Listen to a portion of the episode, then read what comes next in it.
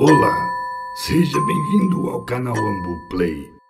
Ah, sim, deixe que eu me apresente.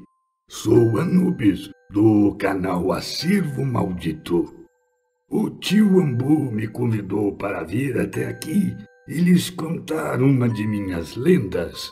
Então, sossegue o facho na cadeira e comporte-se, pois já vou começar. O abortado, o bebê que lamenta, ou em alguns casos, o chorinho. Você já ouviu esses nomes antes? Pois bem, esses são alguns dos muitos e muitos apelidos dados a um suposto fenômeno antigo. Pessoas mais velhas, principalmente aqueles que vivem em fazendas ou em sítios, conhecem bem esses nomes. É uma boa lenda e sua história é assim. Imagine você, tranquilo ou tranquila em sua cama, em uma madrugada fria.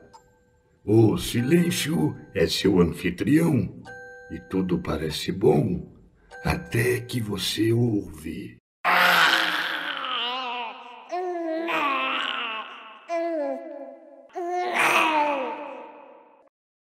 Sim, no meio da madrugada, um choro que parece ser de um bebê. Choro contínuo e cheio de lamentos que parece vir de dentro de sua casa. Há duas opções. Ou você se levanta para ver o que é, ou se acovarda, escondendo seu rosto debaixo de uma coberta. Sim. O fato é que tanto faz. Procurar ou se esconder, você nunca encontrará nada. No entanto, esse choro de bebê poderá lhe atormentar vez ou outra por vários anos de sua vida, pois esse é o lamento de alguém que não está mais aqui, não mais entre os vivos. É. Para entendermos essa história, vamos voltar no tempo. Voltaremos para a época onde tínhamos grandes campos verdes ao redor de grandes sítios e fazendas, ao invés das caóticas metrópoles com seus belos prédios. Voltaremos para algo próximo dos anos 1700 e 1800.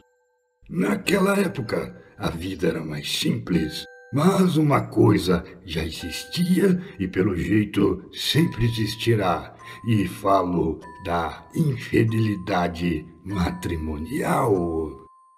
Bem, a questão é que naquela época era muito comum de acontecer de um senhorio, um dono de grandes terras, engravidar uma amante, assim como era comum uma senhoria parir o filho de outro homem. Em alguns casos, quando isso ocorria, a preocupação maior estava em esconder os fatos, afinal, para senhores e senhoras de terras, nada bom seria que o povo soubesse, e a melhor maneira de ocultar tudo estava em fazer com que o fruto gerado de um ato de infidelidade não fosse colhido, se é que você me entende. em outras palavras, o aborto forçado era algo comum nessa época e geralmente os bebês não tinham um enterro decente. Eram colocados em uma caixa de madeira e depois disso um buraco era cavado na soleira da porta da casa ou em qualquer parte do quintal.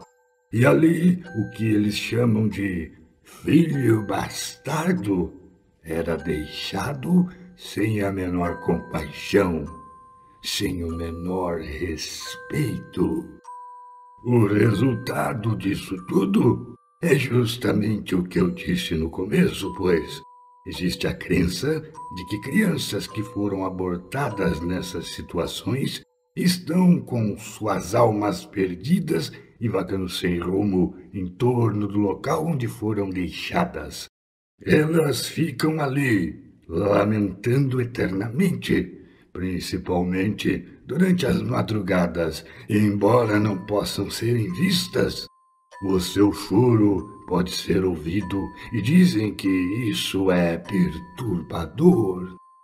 A lenda conta que a única forma de se livrar disso é chamando alguém que possa confortar e encaminhar a alma do abortado para o além ou para a luz. Ou seja, há diversos rituais específicos para isso.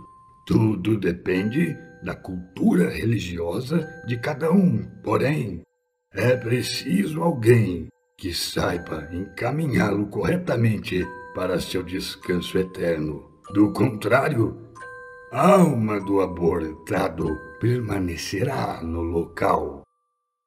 Bem, agora que já contei a história, me diga, se ouvisse o choro de criança no meio da madrugada e havendo certeza de que não se trata de alguém vivo, qual seria sua reação, hã? Tentaria encarar a situação? Ou correria em círculos, hein? Conte nos comentários. Será interessante ler. E lembre-se, dê seu like, compartilhe esse vídeo e se é novo ou nova por aqui, inscreva-se no canal.